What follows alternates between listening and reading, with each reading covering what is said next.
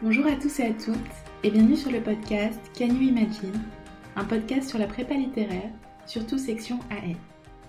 Si jamais vous n'avez jamais encore écouté d'épisode sur ce podcast, je vous le présente en quelques mots. Le but de ces émissions, répondre aux questions et aux éventuelles angoisses sur la prépa littéraire, démythifier la prépa littéraire et donner à entendre des parcours de vie d'étudiants et d'étudiantes qui sont actuellement en prépa ou bien qui en sont sortis récemment. Ce podcast est né de mon envie de partager mon expérience en prépa de province et de proposer une réponse aux questions que je me suis moi-même posées un jour et que d'autres étudiants et étudiantes, eux et elles aussi tentés par l'aventure de la prépa, seront sans doute amenés à se poser, peut-être même se posent actuellement. Avant de commencer cet épisode, si jamais le podcast vous plaît, n'hésitez pas à le liker pour lui donner plus de visibilité et surtout à le partager autour de vous pour qu'un maximum de personnes puissent bénéficier des conseils et des informations disponibles sur le podcast. Merci beaucoup à vous. Et aujourd'hui, j'ai le grand plaisir de recevoir Paul Lou, admis à l'ENS LSH ou ENS Lyon dès son année de carré, aujourd'hui professeur agrégé, entre autres. Je vous laisse en découvrir plus avec cet épisode. Bonjour Paul Lou. Bonjour Chloé. Merci beaucoup euh, d'avoir accepté de participer toi aussi au podcast. C'est avec un grand plaisir que j'y participe. Ouais, parce que pour, pour vous raconter un peu, Paul Lou est un des auditeurs les plus fidèles du podcast qui m'a beaucoup soutenu dès le début, donc c'est vraiment, euh, je suis très très heureuse de te recevoir sur le podcast. Et euh, alors, comme on a dit, ce sera peut-être un petit peu long, on pourrait peut-être faire cet épisode en deux parties. Et donc, bah, sans plus tarder, je commence avec la première question. Je te laisse tout, d'abord te présenter aux auditeurs et aux éditrices. Et donc là, c'est tout ce que tu as envie de dire en fait, euh, ton activité actuelle, euh, tes passions, ce que tu aimes dans la vie. Vas-y. Très bien, merci Chloé. Alors, je m'appelle Paulou, j'ai 23 ans. Euh, je suis en dernière année à l'ENSLSH, donc l'ENS de Lyon, en études germaniques. J'ai passé l'agrégation cette année, donc je suis fraîchement agrégé. Je vais partir à Cambridge, entrer en fonction en tant que professeur. Et en parallèle de ma scolarité à l'ENS, euh, j'étais sourceur, donc je, dans le milieu de la mode. Je collectionne des pièces euh, de luxe, donc euh, voilà que, que je loue à certaines occasions, festivals, galas ou autres. D'accord, merci beaucoup. Merci à toi Chloé. Hum, Est-ce que tu peux nous raconter un petit peu ton parcours universitaire et professionnel qui est très très riche et assez incroyable? Depuis ton bac L que tu avais obtenu avec plus de 20 de moyenne. Oui, très volontiers. Euh, alors, pour en, en, revenir à une période qui était assez décisive, je remonterai au, au collège, où euh, j'avais une forte appétence pour euh, la, les disciplines littéraires. Euh, mon, mon, père n'était pas tout à fait pour, euh, enfin, n'était pas tout à fait d'accord euh, avec ma, ma poursuite d'études, enfin ma poursuite de scolarité après le brevet. Il voulait que j'arrête ma scolarité après le brevet, donc en troisième, pour euh, ensuite passer en apprentissage, reprendre la boulangerie familiale. Euh, ce qui ne m'aurait pas déplu, mais je sentais que ce n'était pas forcément ma vocation. Donc je me suis écouté, après de longues négociations, j'ai réussi à obtenir un petit délai et à entrer au, au lycée. Très naturellement, j'avais des facilités dans toutes les matières, mais je sentais que j'aimais énormément la littérature et euh, je me suis dirigé vers euh, la spécialité littéraire. J'ai gardé quand même euh, l'option mathématique parce que je restais un amoureux des sciences dures. Euh, j'ai passé mon baccalauréat, comme tu l'as dit effectivement, avec mention où j'ai dépassé le, le, 20 sur 20. et j'ai passé également mon habitour, donc le baccalauréat allemand en parallèle. Euh, ensuite, euh, je pensais en fait arrêter mes études, enfin arrêter ma scolarité après le bac. Et en fait, une, une de mes professeurs euh, en seconde m'avait parlé d'un cursus qui s'appelait la prépa. Et elle m'a dit, après le premier conseil de classe, ce garçon, il doit faire une prépa. Donc, euh, je me suis renseigné. Euh, j'ai vu que c'était dans la continuité, en fait, j'ai compris que c'était dans la continuité du, de la scolarité du lycée. Ça m'a, ça m'a plu et puis euh, voilà, je, j'ai pensé tout de suite à Fussel de Coulanges, à Strasbourg. J'avais aussi envisagé Henri IV à un moment, donc les prépas parisiennes, mais je sortais d'un, d'une scolarité assez difficile. Ma dernière année a été euh, assez chaotique. J'avais énormément travaillé, peut-être un peu trop pour une année terminale.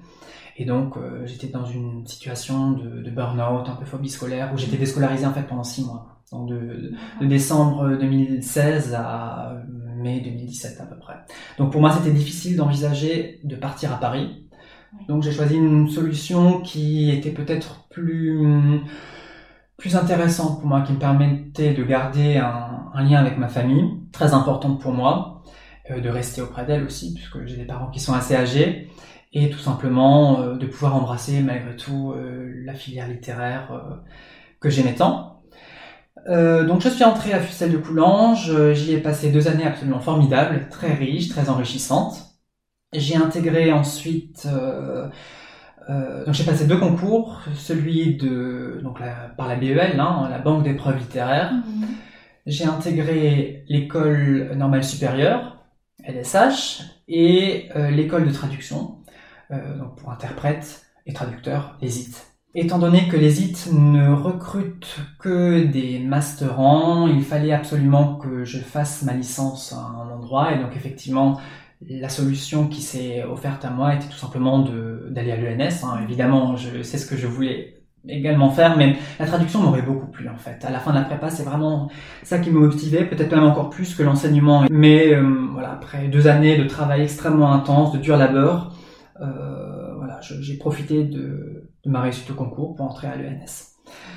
Euh, à mon entrée à l'ENS, euh, je suis donc j'ai je suis entré en fait euh, donc en 2019. Hein. Euh, L'ENS ne délivre pas de diplôme de bachelor, enfin de, de, licence pardon. Donc il fallait que nous suivions à la fois des cours à l'ENS pour valider la première année du, du diplôme à l'ENS mhm. et ensuite suivre des cours à la faculté mhm. euh, dans le cadre de la validation de la, de la licence 3. Ouais. Euh, ensuite, euh, l'année d'après, j'ai demandé un poste de lectorat en Allemagne, Heidelberg, en plein contexte de confinement, évidemment, qui nous est tombé dessus malheureusement. j'ai passé une année absolument incroyable en Allemagne, où j'ai également en fait suivi les cours de, de Master 1 avec un premier mémoire à rédiger. C'est la spécificité de l'ENS, à savoir la rédaction d'un premier mémoire en M1, d'un second mémoire en, M2. Voilà, donc une première année, une première expérience en fait en tant qu'enseignant à l'université, mhm. euh, voilà, à 19, non 20 ans, mhm. en parallèle de mon de mon M1. Donc une année extrêmement intense en travail, en préparation de cours, euh, avec de très belles rencontres, bon, une qui a qui a changé ma vie, avec euh, à la fin de cette année de M1 trois propositions de rachat de la part de deux entreprises, donc rachat dans le privé et un rachat à titre personnel par mon âme sœur euh, directement. Euh, et pour moi, il était inenvisageable en fait de, de, de, de quitter le cursus universitaire avant même l'obtention d'un M2, étant donné que je m'étais battu euh, pendant mon enfance pour suivre un cursus dans le secondaire, euh, voilà, et ensuite dans le supérieur. Je voulais impérativement poursuivre en, en Master 2, Master de recherche tout d'abord. Donc je suis revenu à l'ENS au terme de cette année en Allemagne. Il était question aussi que je parte en Italie à un moment, mais finalement, voilà, je, voulais revenir parce que ça me tenait à cœur d'achever mon, mon, cursus, symboliquement, hein, évidemment. Étant donné que en, durant ces, cette période, euh, je suis entré dans le milieu de la mode par deux voies différentes, à la fois le mannequinat et à la fois le, mon activité de sourceur j'avais à cœur de maintenir ces activités en parallèle de ma scolarité, ce qui n'était pas forcément évident et ce qui n'est pas forcément autorisé euh, à l'ENS. Donc en fait, j'ai négocié avec euh, la vice-présidente à l'époque, qui m'a reçu, euh, en lançant tout simplement un ultimatum et en disant soit je quitte l'ENS, voilà, en, acceptant une proposition de rachat, soit je reviens, je conclus, je m'engage en fait à finir ma scolarité à l'ENS en passant notamment l'agrégation mais je, en contrepartie, je souhaitais avoir le droit de mener mes activités en, parallèle avec une autorisation de cumul, euh, à la fois d'activité et de salaire. Mm. Donc cette deuxième option a été euh, accordée. Mm. Euh, je suis donc revenu à l'ENS pour mon M de recherche. que j'ai orienté autour de donc des études germaniques, mais aussi des études d'histoire de la mode, hein, fashion studies. Et hum, j'étais colleur également en parallèle pour euh, cinq classes différentes. Euh, je reviendrai sur cette expérience en, en deuxième partie. Puis j'ai passé l'agrégation, elle est extrêmement intense également dont, dont je sors. Et puis euh, voilà, ma dernière année me mène outre-Manche à, à Cambridge. Mhm. Merci beaucoup. Et oui, et peut-être chose un peu annexe, mais hum, je, je suivrai une équivalence en droit à la rentrée également. Voilà, donc comme quoi euh, j'ai un profil, je pense, qui est à la fois hum, assez archétypal, Ouais. mais aussi très atypique euh, Oui, quand au vu des activités euh, euh, à côté. Ouais. Quand tu dis rachat, c'est juste pour être sûr d'avoir compris, c'est parce que tu dois 10 ans, enfin 10 Tout ans à l'ENS et donc. euh, Tout à fait. Lorsqu'on est normalien élève, donc lorsqu'on entre à l'ENS sur, euh, sur concours, euh, nous signons un contrat euh, de, de 10 ans, donc un engagement décennal.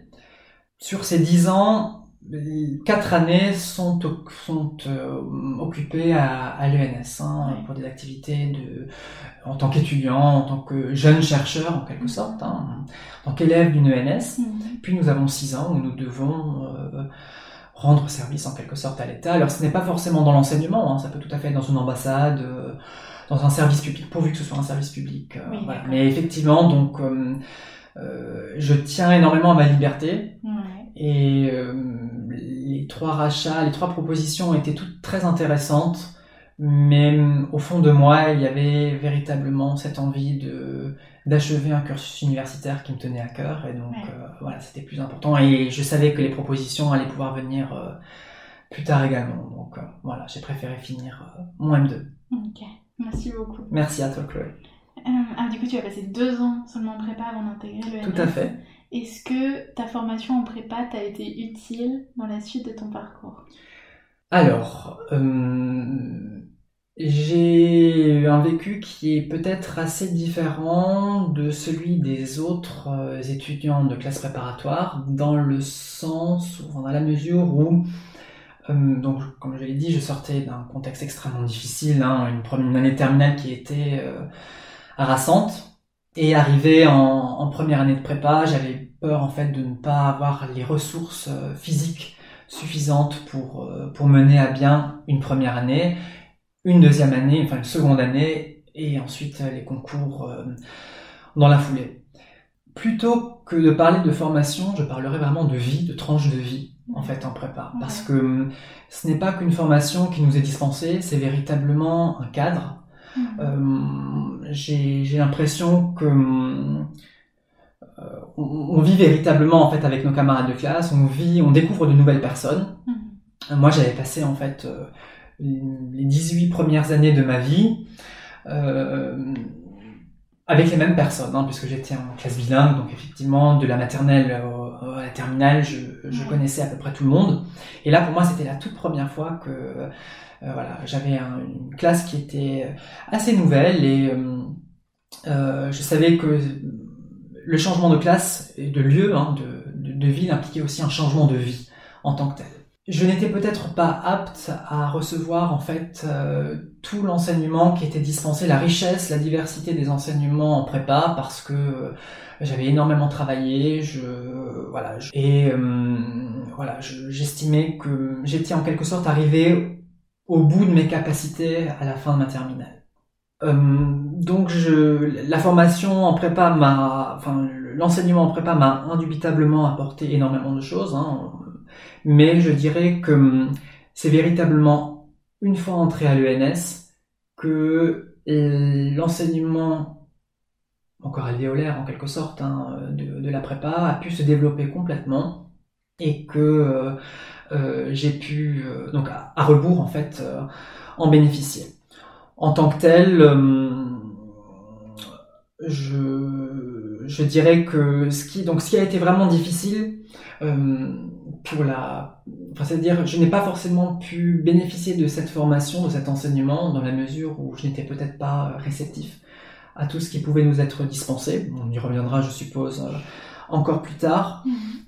Et euh, j'ai véritablement senti en fait une continuité par rapport au lycée, mais c'était, je n'ai pas vraiment senti de, de passage à, niveau. En fait, j'ai pas senti le, voilà, pour moi c'était une terminale bis, puis ensuite une année de concours qui était de nouveau une terminale terre. Et finalement, voilà, je n'ai pas, je, ne me suis pas senti tout à fait euh, mature. Peut-être que le cadre ne m'a pas apporté cette maturité euh, là. Et c'est véritablement après que cette formation m'a, m'a pleinement épanoui une fois arrivé à l'ENS. D'accord. Merci beaucoup. Et est-ce que tu peux nous raconter sans tabou comment tu as vécu euh, ces deux années en prépa et Là, on est plusieurs années plus tard. Oui. Euh, je me fais vieux. Mais, euh, attends, ça fait combien? Ça fait six ans. Six ans. Je, suis en, je vais entrer en septième année euh, d'études, ce sera ma septième année l'année prochaine. Avant le doctorat, le fameux doctorat euh, voilà, que, que j'entamerai à la fin de, de ma passage en, en Angleterre. Mhm. Mais effectivement, donc six ans après. Enfin, six ans après. Six ans, cinq ans si on compte la canne, évidemment. Ouais. Et du coup, six ans après, quel bilan dresserais-tu euh, de ces années? Enfin, quatre années en fait, finalement. Quatre années à l'ENS. Bon, à peu près six ans si on prend le début de la prépa, hein, évidemment. Hmm. Euh, je me sens beaucoup plus épanouie. Je pense que tu l'entends, Chloé. Hein, tu, m'as suivi. Chloé était ma, ma voisine euh, en foyer. voilà tu es une personne très chère à mon cœur. Mais toi aussi. Euh, donc tu as vu, je pense, l'évolution euh, véritablement du moi en fait euh, en prépa, qui ensuite s'est pleinement épanoui par la suite. j'ai trouvé, alors comme je l'ai dit, hein, je, je, ne vais pas revenir dessus, mais je me suis senti très très étouffé, très à l'étroit en prépa, tout simplement parce que les effectifs étaient, enfin, étaient assez grands, hein, on était très nombreux une classe à peu près d'une trentaine, quarantaine d'étudiants en première année. Euh, des gens formidables, hein, tous formidables, avec un, un parcours très intéressant. Euh, et puis finalement, en fait, à mon arrivée en prépa, ce qui était, je me souviendrai toujours du premier jour, mhm. parce que bon, beaucoup de personnes se connaissaient, très honnêtement, de, de leur lycée et venaient, comme je te l'ai dit, hein, en meute, euh, mhm. alors que moi j'étais un peu le loup, le loup solitaire. Donc c'était très difficile de se retrouver seul dans une euh, classe où il y avait déjà des groupes, des groupes de travail, des, amitiés qui s'étaient liées, qui s'étaient créées. Et euh, d'autant plus que, en fait, euh, comme tu l'as dit, voilà, je, suis passé du fait de, ma note au bac dans la presse, ensuite à la télé. Donc c'est vrai que certaines personnes me connaissaient avant même que je puisse me présenter et avaient sans doute un a priori. Voilà. Donc ça, c'était un peu difficile au début parce que justement, c'était quelque chose que je tendais plutôt à cacher. Mm. J'en parle très très peu. Euh, voilà, c'est une période de ma vie, euh, voilà, qui était euh, assez complexe et j'en sortais justement, voilà. Donc pour moi, j'avais des, des, problématiques personnelles, essayer de me remettre sur pied, de retrouver goût à l'école. Donc c'était pas forcément très évident et très rapidement, en fait, on se rend compte qu'il faut travailler à nouveau. On a, j'avais en fait euh, profité de mon été pour euh, lire très sérieusement et assidûment les, recommandations de lecture, ce qu'il faut absolument pas faire. Euh, et donc je m'étais épuisé encore plus que ce que je n'étais déjà. et donc arrivé en prépa, voilà, j'ai senti vraiment déjà une grande grande fatigue, un grand épuisement, et il fallait tenir évidemment durant ces durant ces deux années.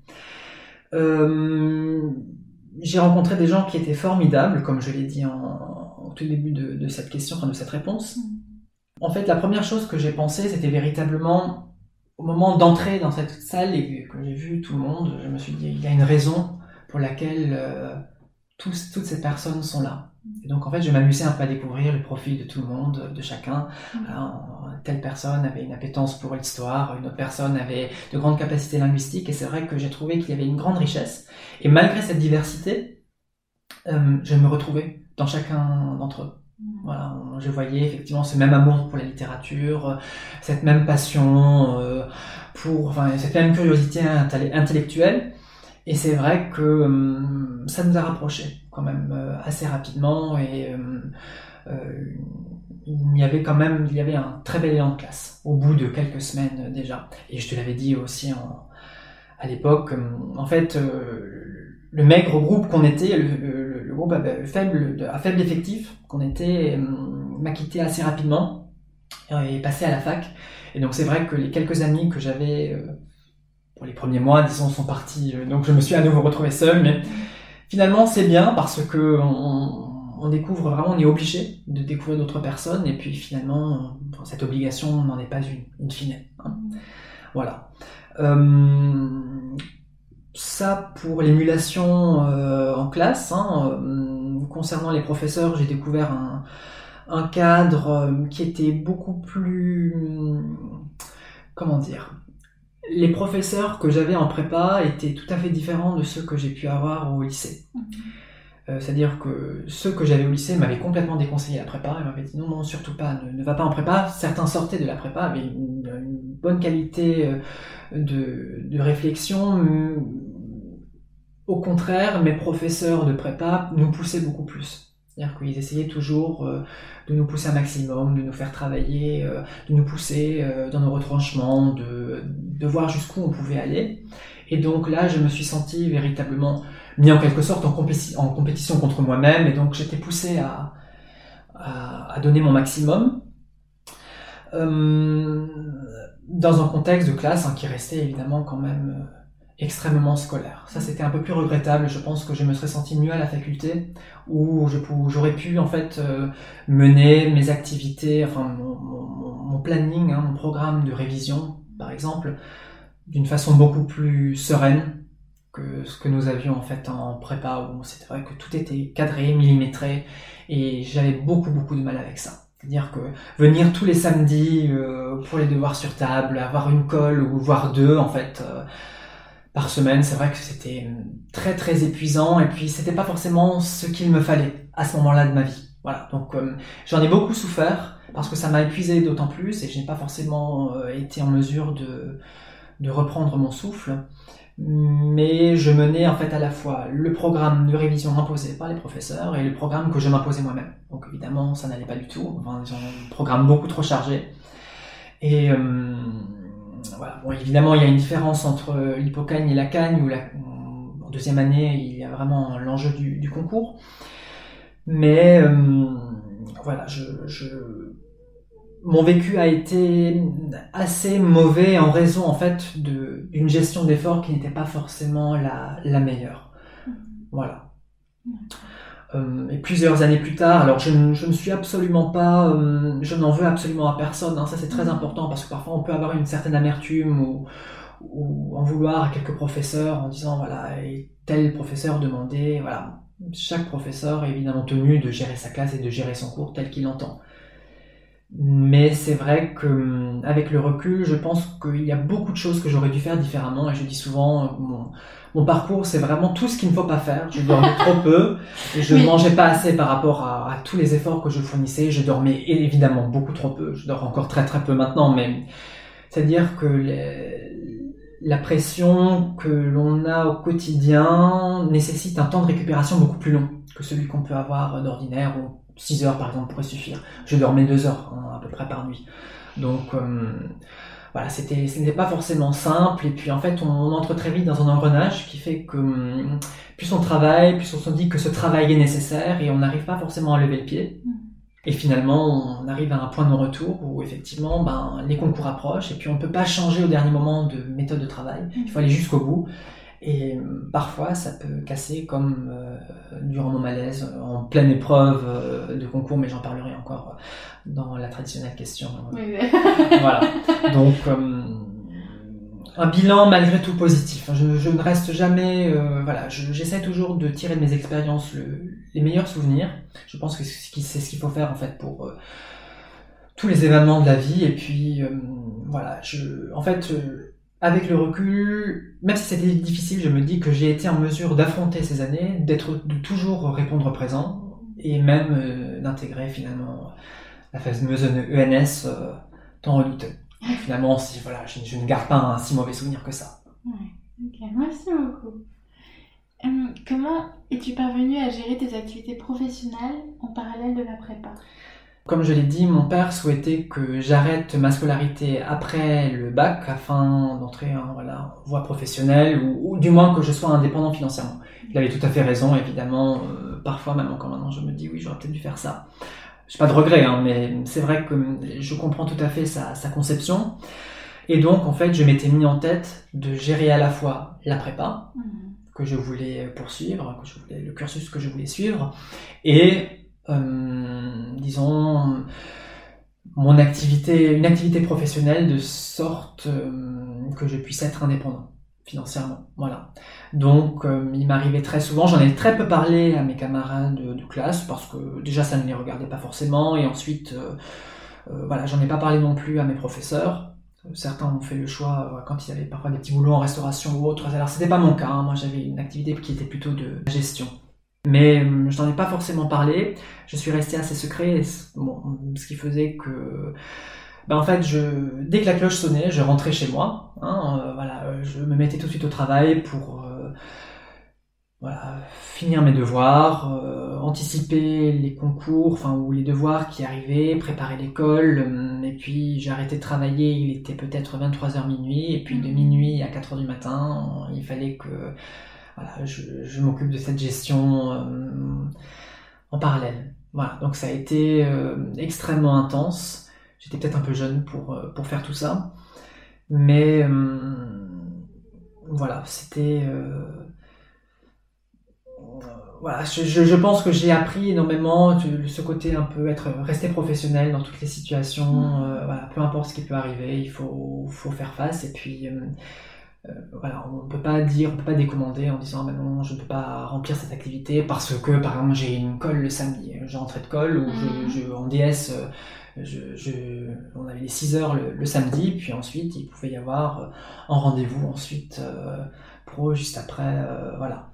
Wow. Donc c'était assez, euh, c'était très très intense. Et puis euh, c'était aussi en quelque sorte ma porte de sortie, de secours, hein, en me disant bon, euh, si jamais effectivement je sens que la prépa devient un peu, euh, si ça devenait trop pour moi, ben voilà, j'avais un pied dans le milieu professionnel, dans le monde du travail et je pouvais tout de suite embrasser une carrière professionnelle. Mais j'ai vraiment tenu à maintenir les deux et ensuite, euh, quand je suis arrivé à l'UNS, évidemment la première année, on n'a pas le droit de, ça c'était vraiment exclu, hein, de, de mener plusieurs activités à côté.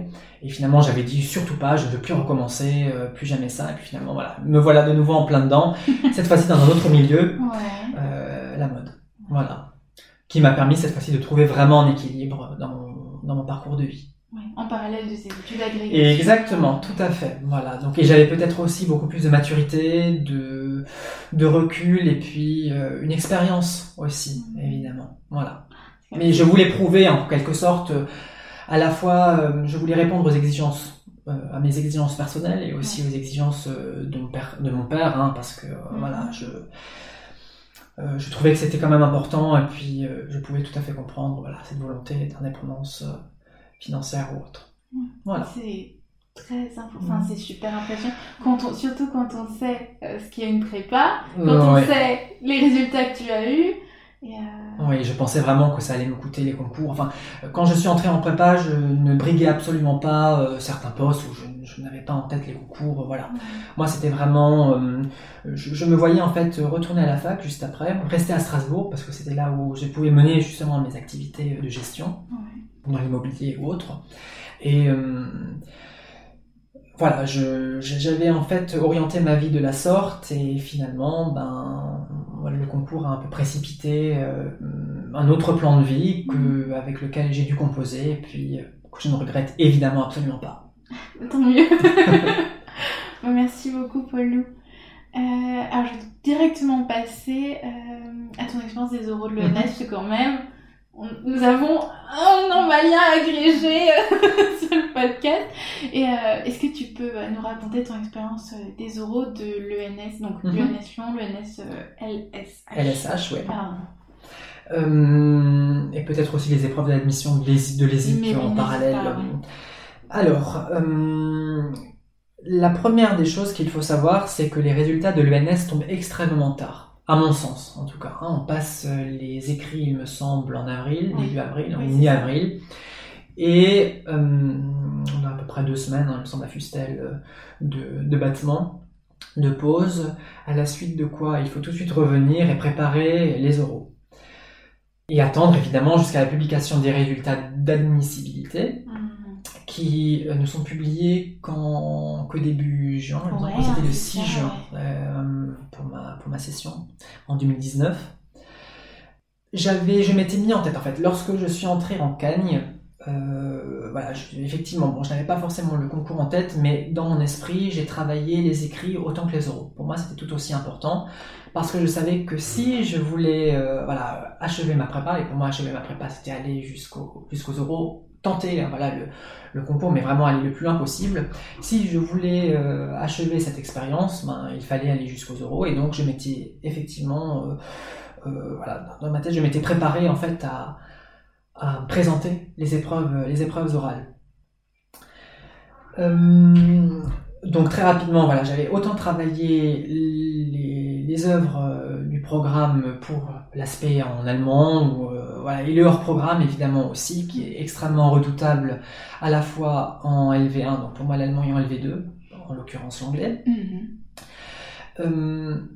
Et bon voilà, ensuite évidemment nous avons passé les écrits, il y avait ce fameux temps de battement, puis la, la publication des, résultats, qui est toujours une surprise. Hein. Je pense que personne ne peut affirmer qu'il sera, qu'il ou elle sera admissible. Voilà, c'est, on a toujours un moment de doute, c'est tout à fait normal, d'autant plus que j'avais fait un malaise pour mon épreuve d'allemand qui aurait dû euh, me faire.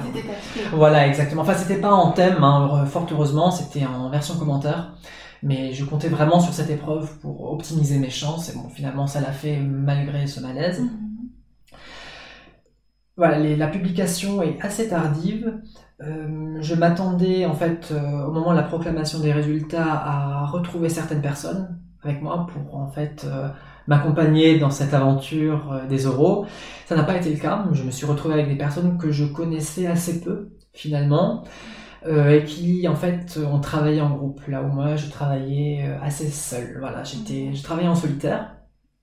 Et donc ça, ça a été aussi un peu, un peu complexe parce qu'évidemment, bon, je travaillais toujours pour la période, pour les écrits. Euh, je, je, travaillais, euh, enfin j'avais dit épreuve d'admissibilité avant, mais il me semble que c'est plutôt épreuve d'admission hein, pour les euros.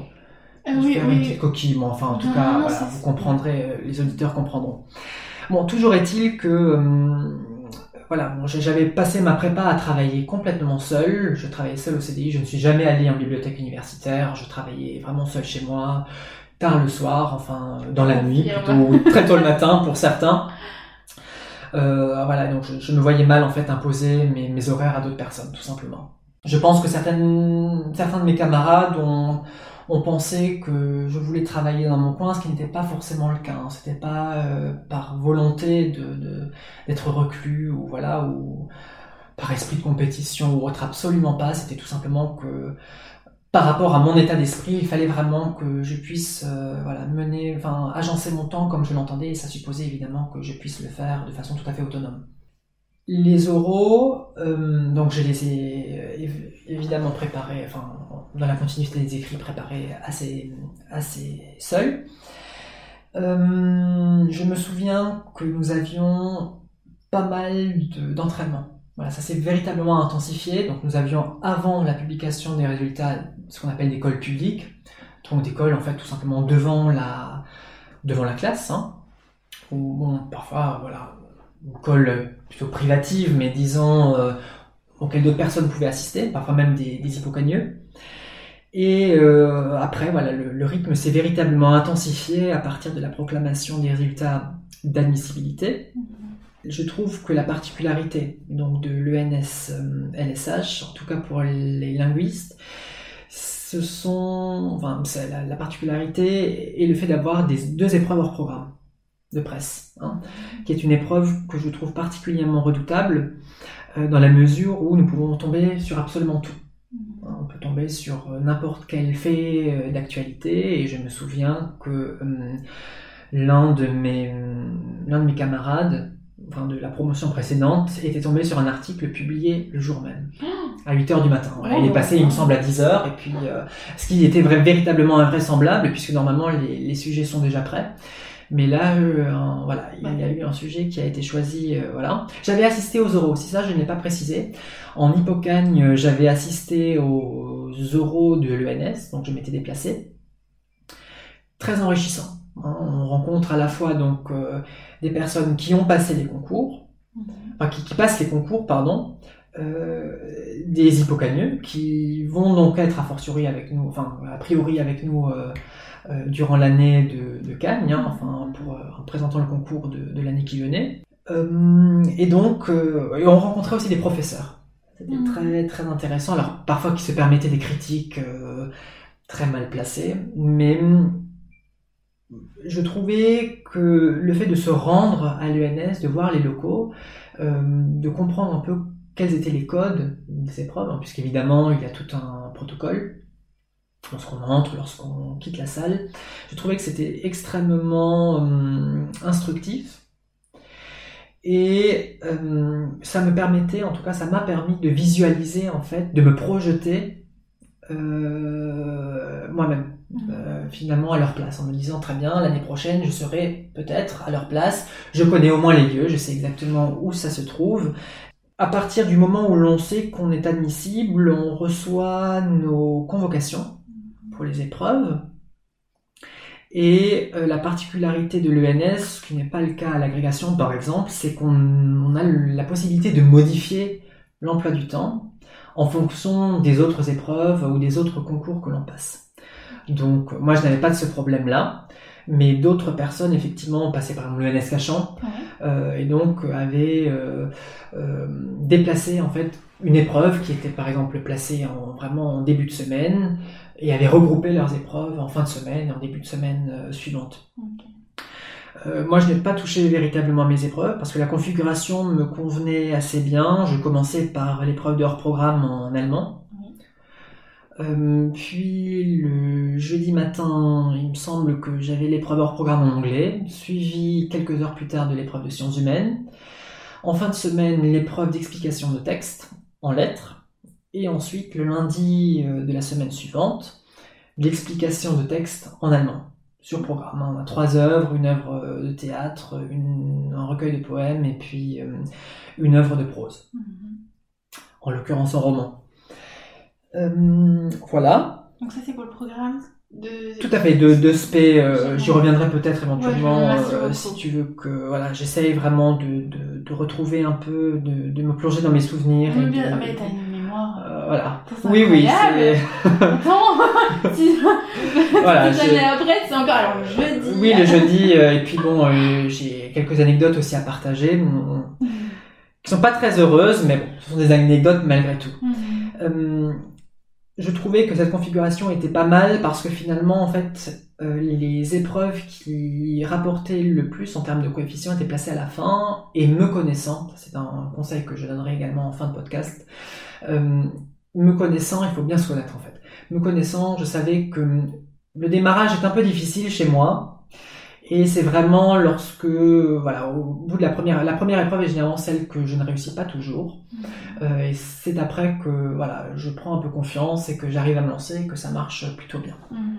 Donc, euh, il faut évidemment aussi prévoir le départ de la prépa jusqu'au lieu de, du concours, hein, jusqu'au lieu des, le, centre d'examen, pardon, le centre de concours en l'occurrence, donc à l'ENS. Mhm. Euh, il faut prévoir le logement, donc le déplacement tout d'abord, évidemment, le logement, éventuellement un accompagnateur, si vous pouvez avoir voilà, quelqu'un qui vient vous rendre visite, c'était le cas, ma mère m'a rendu visite entre deux, j'étais très très heureux, euh, voilà, et tout le monde globalement avait euh, la copine ou alors un bon ami qui était venu, ou même quelqu'un qui était déjà l'ENS et qui venait soutenir, voilà, j'ai trouvé ça hum, très important, il faut véritablement avoir un, soutien. Donc nous arrivons, euh, voilà, il faut prévoir cette, ces, dimensions logistiques. Mhm. Lorsqu'on arrive, euh, prévoir aussi euh, sa tenue, très important. C'est ce que je dis souvent à mes, à mes, mes étudiants, puisque j'étais moi-même colleur. voilà, donc il faut prévoir des tenues et donc quelques anecdotes que je peux partager peut-être qui feront rire.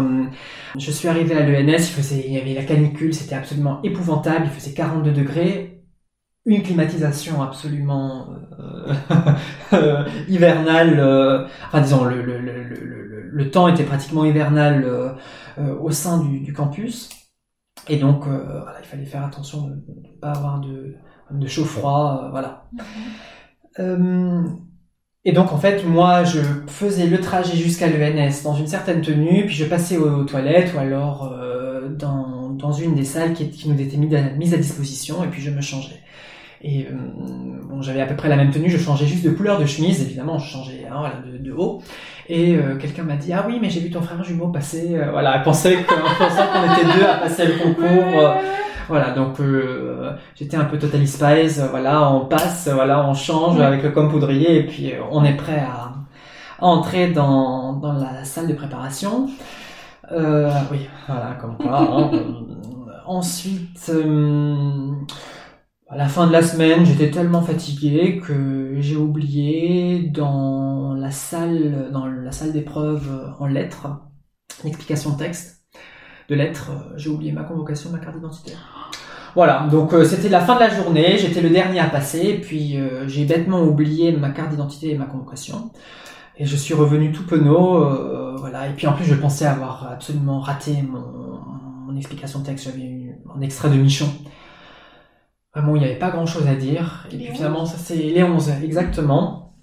voilà, sur la croissance de la fille du personnage principal. voilà il fallait trouver voilà enfin ça, ça s'est bien passé finalement beaucoup mieux que ce que je croyais ça s'est même très très bien passé et, euh, et en revenant voilà bon, évidemment moi j'étais encore dans l'optique de j'ai raté mon épreuve et je suis arrivé très très peu fier euh, voilà en disant écoutez je crois avoir oublié quelque chose et le, le, le correcteur m'a regardé avec une grande gentillesse et puis il m'a fait un petit sourire voilà. Mmh. Et l'une des correctrices ressemblait d'ailleurs à, à l'actrice Catherine Fro. voilà, ça c'est quelque chose qui m'avait aussi marqué. Euh, autre anecdote, euh, mais ça je le dirai peut-être encore, euh, je vais peut-être la laisser pour, pour après, mm -hmm. pour la deuxième partie, la seconde partie. Euh, une des choses qui m'avait euh, frappé, c'est par exemple que pour ma dernière épreuve, l'explication de texte en allemand, euh, donc j'avais proposé mon explication de texte hein, euh, sur Michael Kohlhaas, de, de Kleist.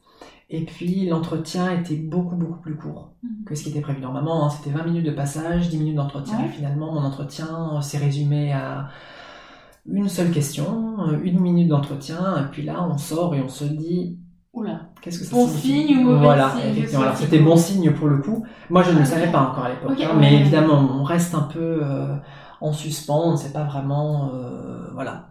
Ouais, ça veut dire les... soit un des deux, quoi. Soit ça s'est tellement bien passé que même plus le besoin de. Voilà, il n'y avait pas forcément soit, euh, besoin ouais. de questions complémentaires, ou alors. Euh, voilà. Et puis. Euh, globalement, voilà, je, en fait, je, pense avoir plus euh, révélé mon potentiel pendant les épreuves orales que pendant les épreuves écrites. J'étais parti du principe que pour les écrits, il ne fallait pas trop, euh, euh, il fallait essayer d'avoir des, notes qui étaient moyennes, dans le sens hein, entre 10 et 14, de sorte à assurer en fait en, en certains socles, en certains de notes, donc ne pas prendre de risques en, en partant peut-être sur un hors sujet. Donc essayer vraiment de proposer quelque chose qui colle au sujet, évidemment, enfin qui, qui répond aux attentes sans forcément essayer de prendre de risques. Et j'ai envisagé les euros comme une sorte d'entretien d'embauche, euh, voilà, où on se, où le, le, le, jury est en quelque sorte euh, maître du destin du candidat, et puis se dit ok cette personne on la veut absolument, ouais. on lui met une très bonne note parce que c'est généralement comme ça que ça marche quand on a des notes extrêmes, alors moi j'ai eu les deux, hein. j'ai eu deux notes très basses, extrêmement basses, et j'ai eu trois notes qui étaient extrêmement élevées. Euh, voilà, ce qui prouvait que finalement, sans doute deux, deux de mes jurys ne, voulaient pas de moi, et puis trois autres jurys, euh, euh, voilà, voulaient absolument que j'intègre. Alors oui, pour revenir, c'était l'épreuve de sciences humaines que j'ai complètement foiré, comme tout le monde à peu près. enfin, en on est passé tout, tout, on est quatre à avoir intégré, en ayant trois en sciences humaines. Voilà, on, et on est tous tombés sur le même extrait Ouf. de Zone Tac. Absolument, je crois que ça a fait peur à tout le monde. Les attendus du jury étaient peut-être différents de ce qu'on attendait nous, en fait, tout simplement. Et je l'ai compris seulement après. On n'était pas très très bien préparés non plus pour l'épreuve de sciences humaines. Il faut le reconnaître et je crois que même nos profs euh, sont d'accord pour, euh, pour le, le, le concéder. Donc j'étais parti pour l'épreuve de sciences humaines, hein, voilà, et pour l'épreuve euh, hors programme en allemand, donc l'épreuve de presse, euh, en fait j'étais en désaccord total avec le contenu de mon article. Voilà, il y avait quelques contradictions internes que je n'ai pas manqué de soulever, et puis je pense que le jury n'a pas forcément apprécié, et puis l'entretien a été orienté autour de ça, et j'ai j'ai campé véritablement, euh, enfin j'ai maintenu mes positions, et je pense que ça n'a pas vraiment plu au jury, et donc en fait on en est resté à, à une discussion extrêmement euh, frontale. Voilà, il n'y avait pas forcément, on était plus dans la confrontation que dans l'échange euh, et dans l'émulation. Mais je préférais en fait être euh, honnête et fidèle à moi-même plutôt que euh, de changer mon discours et puis de me dire ok c'est peut-être plus politiquement correct de dire ce que je pense. Voilà. Donc pour moi c'était très important. Et puis en fait dernière petite remarque que, que, je ferai en parlant d'entretien d'embauche. Alors c'est peut-être un mot qui n'est pas très très très beau parce qu'on reste quand même dans un contexte académique, mais bon finalement les normaliens sont quand même des, fonctionnaires, du, moins, du moins stagiaires, à leur entrée lorsqu'ils entrent sur concours. Euh, une figure euh, de fiction m'avait particulièrement suivi. Tout le monde disait que j'étais un peu Katniss Everdeen euh, de Fustel et donc voilà, j'arriverais à vaincre, voilà, et arriver au bout de cette aventure.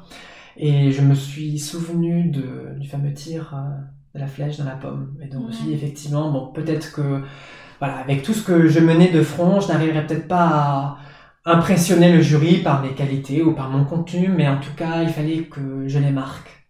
Mm. Et finalement, c'est ce que j'ai réussi à faire. C'est une figure qui m'a vraiment suivi. Euh, Estelle, si tu m'entends, euh, tu te reconnaîtras. Voilà. D'accord. C'est elle qui m'a donné ce surnom.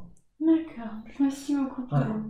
Et je veux juste rebondir sur quelque chose que tu m'as dit peut-être aussi en off. Oui. C'est pas possible que je mélange les deux. Mais tu me disais que pour toi, quand on passe les oraux, il faut avoir en tête que les professeurs, on regarde déjà euh, le contenu que tu leur proposes en, 20 minutes mhm. de présentation, mais également ont en tête qu'ils cherchent de, de, futurs professeurs, de futurs agrégats. Tout à fait. Et que ça, tu disais, il faut l'avoir en tête. Ça, je, en particulier en langue vivante. Hein, euh, alors, il y aura plusieurs profils, ça je détaillerai dans, en, seconde partie, il y a plusieurs profils de, de personnes qui entrent.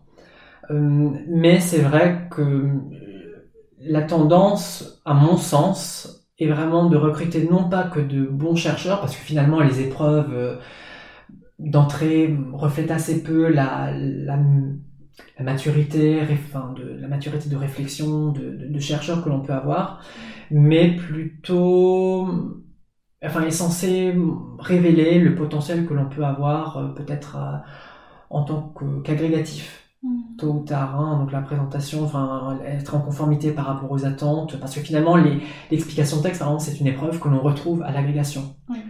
Euh, bon, la leçon c'est quelque chose de particulier euh, à l'agrégation, mais mm, en fait on se rend compte euh, que mm, voilà tous les, dissertations, les compositions hein, plutôt que les dissertations, mais les compositions, les, les explications de texte, en particulier les explications linéaires, ce sont vraiment des épreuves qu'on va retrouver au moment de passer l'agrégation.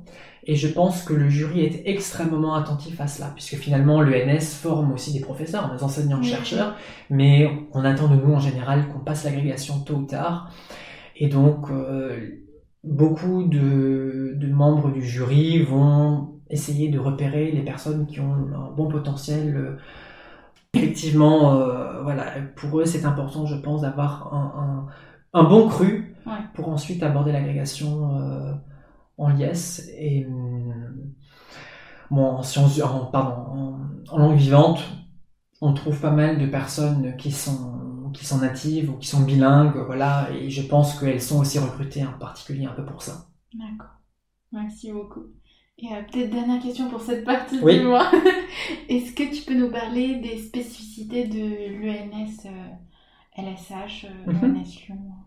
Alors, justement, je préfère parler de ENS LSH plutôt que de parler de Lyon comme ENS Paris, ENS Lyon, parce que je trouve que ça ne reflète pas véritablement les spécificités de chacune des écoles. Alors, une, ça ne reflète pas grand-chose non plus, hein, mais peut-être que... Hum, on peut pas dire ENS moderne ou ENS ou classique. Enfin, je, oui, généralement ils disent cagne classique, cagne moderne. c'est vrai. À Paris, euh, j'ai découvert ça avec. Oui, voilà. je trouve que la dénomination est plus intelligente que celle qu'on a nous dans la mesure où en fait les épreuves sont assez différentes et euh, il n'y a pas une, une, ENS qui est plus exigeante qu'une autre, absolument pas, mais c'est vraiment en fait quelque chose de tout simplement très différent. Alors, il y a évidemment des épreuves euh, bon, telles que le français, la version commentaire, voilà, un tronc commun. Hein. Mais par exemple, euh, moi je me souviens quand j'avais passé... euh, honnêtement, j'avais plus le profil d'un Ulmien. Enfin, j'avais plus le profil de quelqu'un qui, devait aller à, à Ulm, dans le sens où j'étais plutôt bon latiniste. La géographie, c'est pas que je n'aimais pas, mais voilà, j'étais assez bon en, langues anciennes et j'aimais beaucoup ça. Voilà, je voulais d'abord faire la classique. Euh, et finalement, en fait, à Fustel, nous ne pouvons que présenter le concours de l'ENS LSH, donc l'ENS de Lyon, euh, quand on est en, en langue vivante. Voilà. Hors anglais, qui peut aussi présenter l'ENS de, Cachan, mais bon, pour nous, c'était véritablement, on était cantonné à, à l'ENS de Lyon, ce qui n'est pas plus mal, en fait, finalement, parce qu'on se rend compte que euh, les épreuves euh, orales, hein, que j'ai présentées juste avant, sont un peu plus orientées vers les langues, alors que les personnes qui entrent à Ulm ont un profil qui est, je pense, beaucoup plus... euh, non pas un profil de spécialiste, mais un profil de généraliste. Hein, Voilà, et à la place du latin d'Ulm, nous avions la géographie, donc une composition de géographie qui nécessitait énormément de travail. Je suis retombé sur mon pour document, il devait être aussi grand que celui d'histoire. Hein, Ah oui. avec les croquis évidemment à prendre, euh, la cartographie à maîtriser, euh, euh, les figurés, tout ça c'est un travail extrêmement sérieux qu'il faut mener. Euh, voilà. Et la véritable différence, bon, je sais que pour les lettres modernes, il y a aussi, enfin, je trouve que c'est plus complexe pour les lettres modernes d'entrer à, à l'ENS Lyon, dans le sens où l'épreuve de commentaires est hors programme, or l'épreuve de commentaires euh, aux écrits en spé, hein, il me semble, pour vous, était sur programme Ouais, pour le. voilà, donc c'est vrai qu'on les, les personnes qui passent l'UNS de Lyon en lettres modernes sont un peu plus confond, enfin, sont- se lancent en quelque sorte dans l'inconnu. Et ça, c'est vraiment quelque chose qui est hum, voilà qu'il faut quand même maîtriser. euh, voilà. Et peut-être si quand même euh, en, en langue, nous avons aussi une différence. L'épreuve de spé est en fait n'est pas au choix. Nous avions un thème Ok. 4 heures, sans dictionnaire. Les personnes qui présentent le NS Ulm en langue ont le choix, il me semble, alors je vais pas dire de bêtises, ont le choix entre un nouveau commentaire Mhm. et une très courte version, sans dictionnaire Ouais. évidemment, mais peut-être 4-5 lignes. Ah oui. Oui, très court. Et, ou alors, euh, pardon, il n'y a pas de ou euh, exclusif, hein, ou exclusif, euh, une épreuve de version sans dictionnaire et une courte épreuve de thème D'accord. Sans dictionnaire évidemment également. Donc euh, je trouve que bon, le, le thème est quand même quelque chose de très important et on voit quand même le, le niveau des linguistes par, euh, par cette épreuve. Enfin en tout cas je trouve que parmi toutes les épreuves de langue qu'on nous propose, le Mhm. thème reflète, le reflète à mon sens le, le mieux les aptitudes et les capacités linguistiques des candidats. Mhm. Et donc en fait, on se rend compte qu'il y a des personnes qui entrent à, à l'UNS alors même qu'elles ont une note catastrophique en, en thème parce qu'elles étaient bonnes ailleurs. Mhm.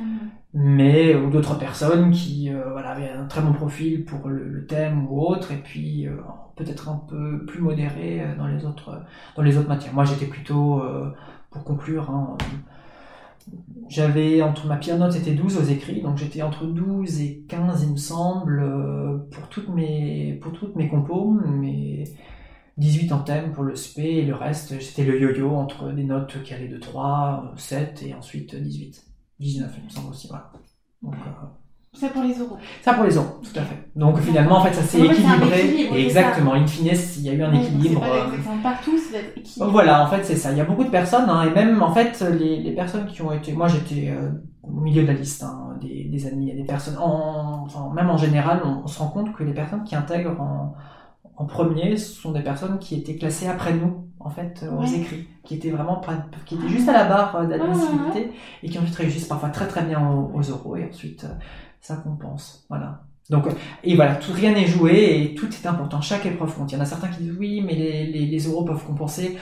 On peut raisonner comme ça, effectivement, mais pour moi, c'est un tout. Donc, il n'y a pas euh, une, une première partie, puis une seconde partie qui va modifier. Non, c'est vraiment un tout. euh, et donc, il faut essayer de travailler toutes les épreuves et d'avoir quand même de, de, de performer dans des épreuves importantes. Mhm. Voilà. Ok.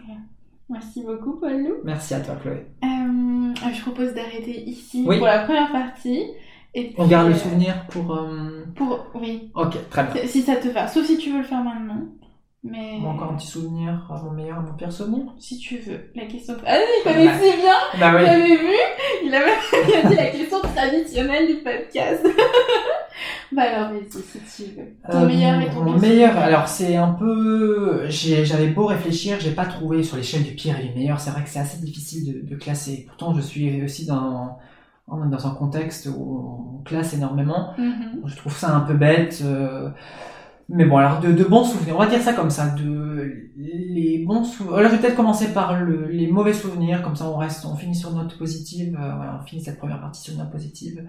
Un très mauvais souvenir a été la, le cinquième jour, l'épreuve de version commentaire, en vendredi saint en plus. Euh, voilà, J'en souviens très bien, tu vas comprendre pourquoi. Euh, durant l'épreuve de version commentaire, j'avais très très peu dormi, donc toute l'année, hein, je dormais deux heures par nuit. Oui, oui, c'est- Et puis je m'étais mis en tête sens de faire des nuits blanches euh, pour toutes les épreuves du concours. Voilà, ce qui était très très intelligent évidemment, hein, pour arriver très très en forme euh, aux épreuves euh, les, jours J. Euh, et puis j'ai senti en partant de chez moi que hum, ça n'allait pas très très fort. Vraiment, mais cette fois-ci vraiment que c'était pas juste des vertiges, j'avais des vertiges pratiquement tous les jours. Hein, je savais plus vraiment où j'étais.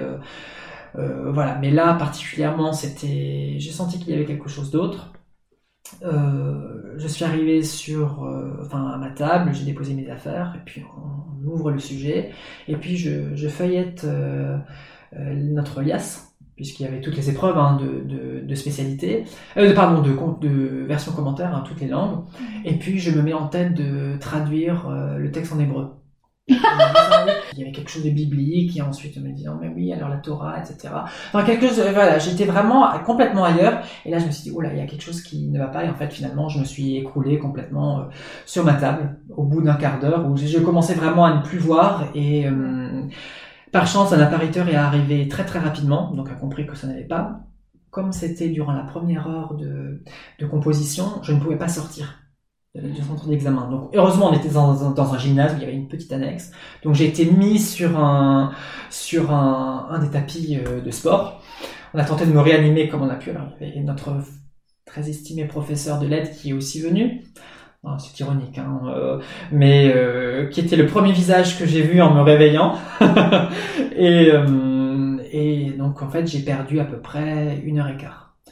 Le temps de me remettre vraiment, j'ai perdu une heure et quart d'épreuve et puis j'ai repris mes esprits. Je me suis dit qu'il fallait proposer une version, qu'il fallait proposer un commentaire et puis je suis sorti. Alors je savais très bien que le commentaire, euh, la version et puis je, je- en relisant mes copies puisque j'ai demandé mes copies, en relisant il y avait des erreurs absolument épouvantables, des contresens, parfois des même des erreurs en fait d'orthographe. Hein, alors, sur un sur le, le- le début du passage. Donc heureusement à la fin ça compensait un peu, mais j'ai perdu énormément de points.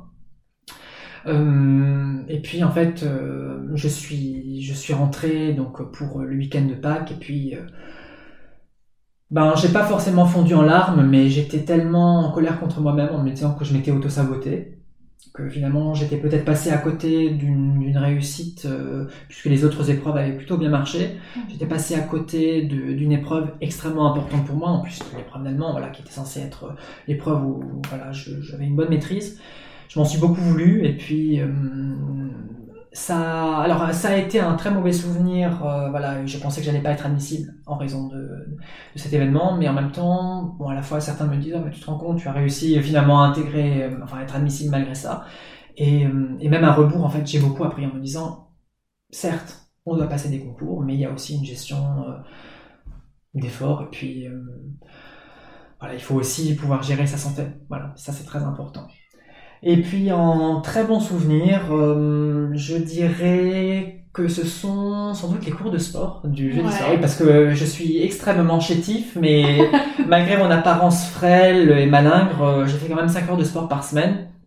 Et donc, euh, je suivais les cours de sport en, en, avec de très bons amis. Enfin, en tout cas, j'ai appris à les connaître vraiment à ce moment-là. On avait fait du trampoline, on a fait de la danse avec une très bonne amie, de la danse contact. C'était absolument formidable.